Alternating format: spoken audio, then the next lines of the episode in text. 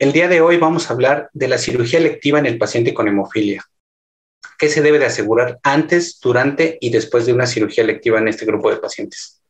Como sabemos, la hemartrosis es la manifestación clínica más frecuente de estos pacientes, en donde el 80% de los sangrados que va a presentar el paciente con hemofilia van a ocurrir dentro de las articulaciones. A esto le llamamos hemartrosis.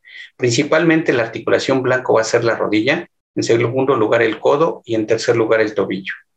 En condiciones normales, nuestra membrana sinovial es capaz de reabsorber ese sangrado dentro de la articulación en un periodo de tres semanas. Sin embargo, en el paciente con hemofilia, esto está alterado ya que sangra constantemente.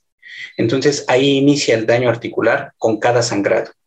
Es importante identificar el inicio del daño articular como equipo multidisciplinario o evitar su progresión, ya que nos va a llevar a una enfermedad poliarticular dolorosa y muy incapacitante a edades tempranas.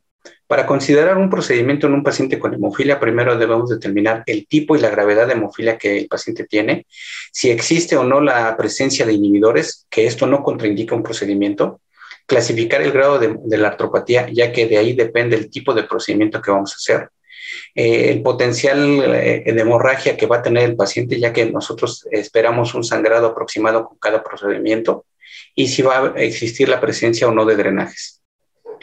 En los procedimientos los podemos dividir en mayores y menores. Aquí la importancia es, junto con nuestro hematólogo, aumentar el porcentaje de coagulación de estos pacientes en los procedimientos mayores, más allá del 80 o 90% de ser posible, ya que debemos de asegurarnos una hemostasia adecuada y evitar sangrados abundantes después de una cirugía que nos lleva a una complicación. Dentro de estos procedimientos mayores tenemos a las osteoplastías, sinovectomías artroscópicas, fracturas, osteotomías, procedimientos neuroquirúrgicos o cirugías abdominales. Dentro de los procedimientos menores está la sinovertisis química o radioactiva, extracciones dentales y lesiones dermatológicas. La artroscopía está dentro de los procedimientos menores, pero sin embargo en el paciente con hemofilia hay que considerarla como un procedimiento mayor, ya que el sangrado que esperamos después de, de esta cirugía puede ser abundante. Ahora, en relación al tipo de artropatía, ya sean estadios iniciales o avanzados, en los iniciales, el objetivo es desactivar la membrana sinovial y parar el número de sangrados. Y en la artropatía avanzada, desafortunadamente, la cirugía es de rescate articular, ya que la articulación está muy dañada y por ende el tratamiento es de rescate. En la siguiente tabla eh, nos habla o podemos observar eh, la cantidad o la calidad del sangrado que vamos a tener durante la cirugía y con ello nos ayuda a determinar si la hemostasia está siendo adecuada o no ahí el hematólogo que está a nuestro lado nos va a ayudar a inclusive modificar la dosificación del factor o cambiar el tipo de medicamento para evitar complicaciones. Complicaciones tales como vemos en estas imágenes, en donde la piel sangra, se necrosa, se abre la herida y esto nos lleva a tener dos o tres cirugías más. Como recomendaciones para programar un paciente con hemofilia, primero debe ser valorado por el equipo multidisciplinario. Eh, posteriormente debemos de asegurar la cantidad de factor que se calculó para la, para la cirugía y para la rehabilitación deben de programarse a inicios de semana y asegurarnos que la administración del factor sea adecuada en cuanto a tiempo y forma.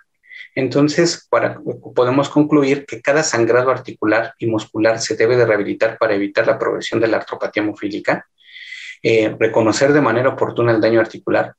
Como habíamos comentado, eh, realizar la cirugía en un centro de tratamiento integral de hemofilia, determinar inhibidores antes de una cirugía, se debe de programar a inicios de semana. El factor debe ser suficiente para la cirugía y rehabilitación. De nada sirve tener un adecuado resultado quirúrgico si el paciente no se va a rehabilitar.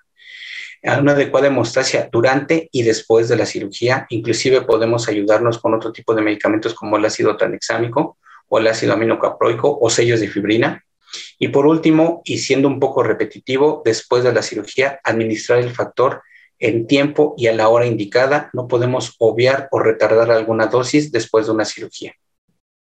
Muchas gracias.